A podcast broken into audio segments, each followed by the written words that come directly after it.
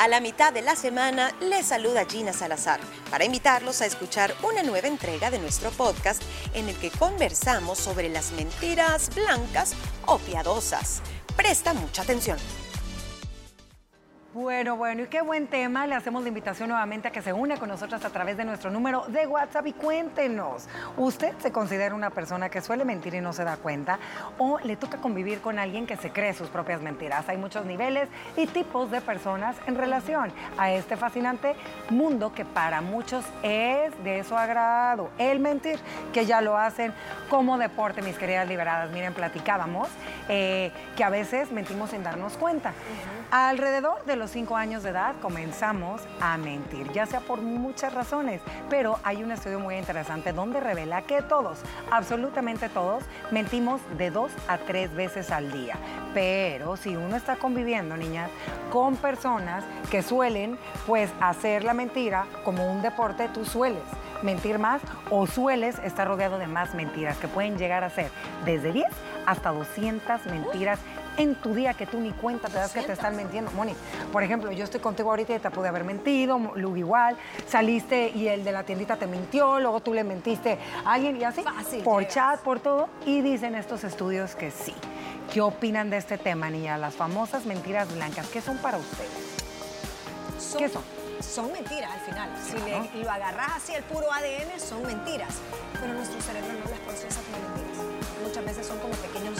Placebos para no enfrentar la realidad y, a veces para no dañar a alguien que tú crees un montón. Para mí eso no es una mentira. No es una mentira. para mí no es una mentira. ¿Qué es? Es una excusa. Una excusa, sí, disfraza. Eh, es una excusa para que alguien no sufra. Ok. Y priva más y pesa más el dolor de esa persona al decirle una verdad, que igual no le va a cambiar ya su realidad. Claro a decírselo de, tajo. A de tajo. Ya les voy a contar ahorita que escuche la opinión de Gina y de Lu, qué es lo que pasa en nuestro cerebro cuando mentimos, qué se activa ahí que, tiene que ver. Cierto tipo, vea, el que estoy diciendo, que todas las mentiras las meto en esa buchaca. Va, a ver, mi querida Gina. Yo creo que son? son? siempre mentiras, porque decir una mentira es decir algo que no pasó o una falsedad, pero estoy de acuerdo con Mónica que a veces son válidas y hasta necesarias. No le quiere dañar la autoestima a alguien, no quiere dañar los sentimientos de un niño o es una información que sería demasiado traumática para alguien. Pero también creo que son válidas hasta por instinto de supervivencia, siempre y cuando no tengan una consecuencia mala. Por ejemplo, si el jefe está ahí, me va a escuchar. Eh, ponele que te dicen, tenés que mandarme un reporte y a mí tal vez se me olvidó empezarlo, pero tengo tiempo de hacerlo. ya lo empecé, pero ya te lo mando, aunque sea mentira. Vaya, pero no me va a regañar el jefe. Entonces yo creo que ahí es válido, siempre y cuando cumpla. No, no, niña, ah. está viendo con cara de... Eh, a ver, entonces... ¿sabes qué pasa? Que yo sí sé que lo hacemos por Sí, por supervivencia. Lo hacemos a veces por tratar de evitar una molestia o un conflicto, Porque no siempre es por no crearle un malestar o un dolor o una tristeza a la otra persona. A veces es por defenderme yo. Claro. ¿Verdad? Entonces, pero yo prefiero sí, sí sentir que es una mentira. Te voy a decir por qué. Porque sí creo que en la medida que somos conscientes lo vamos a hacer menos. Porque a mí me molesta que me mientan tú preferís, tú que, estarías mintiendo en ese momento, sí se... Yo prefiero ver esa mentira blanda o esa mentira blanca como mentira. Ah, siendo, tú la, siendo tú la que miente en sí, ese sí, sí, y estar consciente de y que decir no estás de acuerdo, no, te gusta, la mentiras de amor, son mentiras de amor. Son mentiras de amor. Yo, soy, yo, estoy de acuerdo con ustedes que uno lo hace por diferentes motivaciones y muchas veces es por evitar un conflicto o evitar dañar a la otra persona. Pero sí quiero ser consciente de que siempre es una mentira. Necesaria. Ajá, necesaria. Pero porque eso es lo que a mí me ayuda a no entrar de una mentira a otra, a, otra, a no normalizar. no normalizar un comportamiento que, por ejemplo, de acuerdo. A mí no me gusta. ¿Y ustedes creen que mentimos sin darnos cuenta? Porque a veces nos creemos nuestras propias mentiras. Entonces vamos midiendo a las personas y ah, a fulana de tal o fulana yo puedo mentir. Pero vaya, y No, sí, pero sí es consciente y Ah, calculador. pero aunque sean mentiras Pero, blancas. sí se puede, venís y sí tenés ganas de ir al sí, baño. sí. Tenés ganas de ir al baño y venís y vas al baño y en el camino y decís, necesito ir al baño. Y en el camino ah, mandas un WhatsApp. Sí. Pero va, también vas al baño. Pero realmente tu motivación era, Era el WhatsApp. Era el WhatsApp. Era el Eso es una mentira. Pero es es una, una mentira. Entonces, Pero son pequeñas cositas. Y no creo yo que haya mayor cosa, pero Ana Pao dice que si se puede mentir inconscientemente, sí. Y te voy a decir cómo lo hacemos ¿Cómo? a veces. Con los hijos. No, inconscientemente. ¿Cómo mentís a veces? Va, te voy a poner un ejemplo.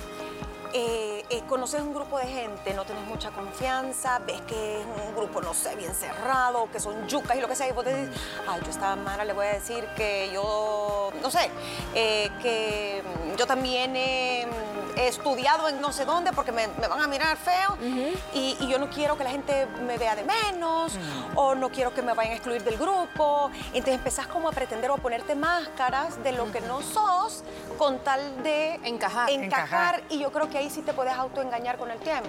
Pero mira, entonces esa o sea- comenzó como una mentira blanca que va a terminar siendo otro tipo de mentira que más adelante les voy a allá. compartir. Pero ¿qué es lo que pasa a todos nosotros eh, cuando mentimos? Hay niveles de mentiras, obviamente, pero siempre nuestro cerebro, niñas, se va a activar en unas zonas. Siempre, sea una mentira piadosa, sea una mentira negra, porque también están las famosas mentiras azules, que eso me llamó mucho la atención y yo les iba a preguntar que si ustedes han escuchado de las famosas mentiras azules. Son las que las personas hacen para salvar a su equipo, para salvar a un grupo. Azules. Son azules. Los invito a que investiguen un poquito de bonito tema. Están las negras, las blancas y las azules. Y son las que, por ejemplo, yo pudiera mentir para salvar algo aquí. ¿me Vamos bien, equipo, vamos bien. aunque O sea, vayamos todavía se puede, ¿Dónde todavía, las azules? todavía se puede y Entonces, tres minutos y va sí. 5 a 0. Esas son, y esto es, es reciente, es algo nuevo, pero les quiero contar qué es lo que pasa. En nuestro cerebro, bueno, se van a activar, pero ciertas situaciones son las que te ponen así, porque también si usted pone atención te das cuenta cuando tu hijo te miente, cuando tu amiga te miente, cuando tu pareja te miente, pero cuando hacemos mentirillas blancas, mentiras piadosas, es bien difícil a veces poder, a un niño sí, sí te lo cachas, pero a un adulto es bien difícil. Cacharte lo que no estaba en el tráfico o cacharte lo que no fue al baño y se quedó en él. Porque en puede el ser WhatsApp. muy hábil para Sí. disimular. Exacto. Entonces se nos activan varias áreas de nuestro cerebro que expresan nuestra conducta, que es a lo que voy. Aquí este análisis de información dice que la memoria y la proyección de nuestra atención cambia. Por eso, cuando tú haces una mentira blanca o piadosa, por ejemplo, eh, se no, ay, mira, Ana Pau, no, no, no, no, llevo dos semanas en el gimnasio, aquí ya me bajé de peso. Eh, ah, ya quiero decir una Cambias. mentira blanca, ¿va? pero inmediatamente o la pupila se te abre, volteas a ver otro lado, porque le vas a decir una mentira. Eh, Tú ya te lo notaste, pero cambia Sí, tú. sí, cambia. No lo puedes ocultar, a lo mejor verbalmente sí, pero los er- expertos dicen que tus expresiones hablan de otra manera. Ahora, internamente también Claro. sucede que, que- que nuestro organismo reacciona ante esa necesidad de que tú quieres que el otro te crea. Sí. O sea, parecer Claro. convincente a la hora de decir esa Vaya, mentira. imagínate dos mentiras que a mí me han quedado como grabadas de, que, de anécdotas de personas. Por ejemplo, cuando se le muere el hijo a Maribel Guardia, Sí. eh, ella estaba en no sé qué actividad y a ella le habla su esposo, él sabiendo que José Julián ya estaba muerto en la, en- en la cama. Pero ella, eh, pero el hijo, no sé, ahorita están tratando de levantarlo, o sea, como que están viendo a ver si respira. Y ella después dice, y yo, cuando yo escucho a Maribel decir eso, digo, qué valor y qué interesa la de su pareja que Uy, todavía le mantuvo en el trayecto en lo que ella llegaba del foro, de lo que sea, hacia la casa, que su hijo estaba muerto. Ay, Y el otro es en la de la Sociedad de la Nieve, la historia, la, la película de lo los sobrevivientes de los Andes. Después me quedé viendo unos documentales y decían, cuando se cae el avión, cuando se pierde el avión, había mucha información confusa. Una de ellas fue que el avión había aterrizado en otro lado. ¿Cómo llegan a esa mentira? Porque era una chera que se inventa que el avión había aterrizado en otro lado para que su suegra, que era la mamá de uno de los que había fallecido, no recibiera de golpe la información. La- Dice, la no, no, no, tranquila, de- ya averiguamos Sí, y ya eh, al, parecer aterrizó en otro sí. lado. Es que miren, Es una hay de- mentira de sí, piedad. Era lo que te iba a Y decir. que se hace grande Claro. en la medida que las demás personas también Sí, la creen. se utiliza para proteger los sentimientos de las personas que quieres, para evitar conflictos, como por ejemplo, ¿cómo le vas a decir si tú acabas de conocer a tu suegra, ¿verdad? Y estás con tus cuñadas, estás con tu familia política que no te gusta lo que te dieron de comer. O sea, ¿me entiendes? Es una mentirista piadosa. ¿Te gustó? Claro que sí, muchísimas gracias, me encantó. ¿Cómo vas a decir, ay, no, la No, verdad"? eso es cortesía, es cortesía. Pero es una mentira piadosa. ¿Cómo le vas a decir también a los niños? También cuando suelen suceder ciertos acontecimientos, tienes que tener una mentira piadosa para poder filtrar cierta información. Si se le murió Ahora, su mascotita. Yo no sé si tenés que llegar al punto de mentir o simplemente suavizar, Adornarla. Adornar. adornar un poco la información que le vas a dar o saber que tal vez no le vas a contar todo, Pero pero no decirle algo que no sea cierto. A eso es a lo que voy. Tal vez tener un poco más de cuidado porque a veces sí, con mucha facilidad, decís una mentirita blanca, pero de esa van a venir derivando Mira, muchísimas pero ¿qué más. pasa aquí si dice pero que es proteger a mentir? de la verdad completa. omisión. Quizás eso es lo que yo quiero creer. Que, Ah, sí, que, sí, que si omitís información, Es una mentira. Estás mintiendo. Siempre es La omisión es una Por forma omisión. de mentir. Bueno, Por miren, palabra, nos, obra tenemos, u omisión. nos tenemos que ir a una pequeña pausa comercial. Cuéntenos, usted a través de redes sociales, ¿qué opinan de las mentiras blancas? Ya regresamos con más de nuestro podcast. Por continuar en sintonía con nosotras las liberadas y seguimos con este tema de las mentiras blancas y me encanta este ejemplo que tú estabas compartiendo. ¿Y Gina. todo por qué? ¿Por qué? Que también, que también suele darse no nada más con los hijos, con la familia política, con tu pareja, sino también en el tema laboral. Se puede llegar a dar. Sí, fíjate, Napao, sí, y sigue siendo mentira, como dicen, pero es mentira blanca, es inofensiva o hace menos daño que la verdad. Vos sos dueño de una empresa, tenés que recortar el 50% de tu personal, vaya, o les tenés que decir que no va a haber bono y además que se van a despedir en ciertas áreas. Repetime eso, perdón, no va a haber bono. Sí, le- les has dicho. Así de la lágrima, va, imagínate. Habló como- tu subconsciente. Habló, qué dolor, ¿no? Pero tú decís, si yo le digo esto a mi gente, mañana se me van los buenos empleados o mañana se me va todo el mundo a tirar currículums a otra empresa y me dejan botada. Entonces tú para evitar ese, esa crisis, le vas a decir que sí, que estás en un momento complicado, que se van a tomar medidas, pero que no se han tomado ciertas decisiones y que los vas a mantener informado. Pero eso es una estrategia comunicacional. Por eso no es una no mentira. es una mentira. ¿Por Es qué no es mentira si vos ya sabes que, Sí. que vas a despedir? Y no sabes les que vas a decir. Yo creo que despedir. sí es una Pero no se lo mentira. querés anunciar. Yo creo que sí es una mentira es si tú venís y mentira. decís, No va a haber despido. estamos analizando y estamos buscando la manera cómo vamos así a beneficiar a la mayoría, cuando internamente tú sabes y hasta ya diste la orden de no va a haber. Ajá. Ahí sí es una Estás mentira. mintiendo, Es que sí, esa es la única forma y tú sabes qué va a pasar, pero no crees que, que la gente... Crear un caos Es que, colectivo la rumorología. Claro, o la la- pandemia. Yo no sé. A veces Oigan, yo no sé, información ahí- para que la gente no Sí, entre como mentira yo no sé si entre como pero mentira. ¿saben qué? Sí, Dejando es una un poquito ahí las mentiras blancas, que son las que se perdonan de vez en cuando.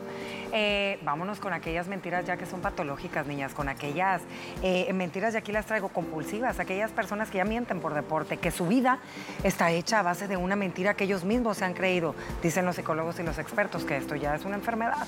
Les Sí, ha tocado conocer a alguien que tú digas, "Ah, sí, es bien feo. es bien feo, ¿ah? Porque lo que sucede es que cuando ya logras identificar a una persona que ya tiene un patrón, es bien. A mí hasta tristeza me da, porque esa persona en algún momento sí está diciendo la verdad. Y ya no Pero ya nadie le cree, porque ya lo cachaste Sí, y ya lo tenés estigmatizado como un mentiroso. ¿Y no te, no te ha pasado que a esa persona nadie se atreve a contradecirlo y a poner en la, a sacar En a la luz, en evidencia? Porque a mí ya me ha pasado. Y yo le digo, ¿y por qué no le dices en su cara que eso es mentira? Que sabes que... no- Ay, ay, déjalo, si es total, él es feliz diciendo eso. ¿Y qué, le va, qué te va a sumar? No, que no te, ve la, que no te vea la cara. Claro.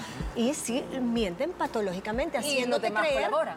¿Y los demás qué? Colaboran. colaboran, omitiendo que sabemos que está dando paja.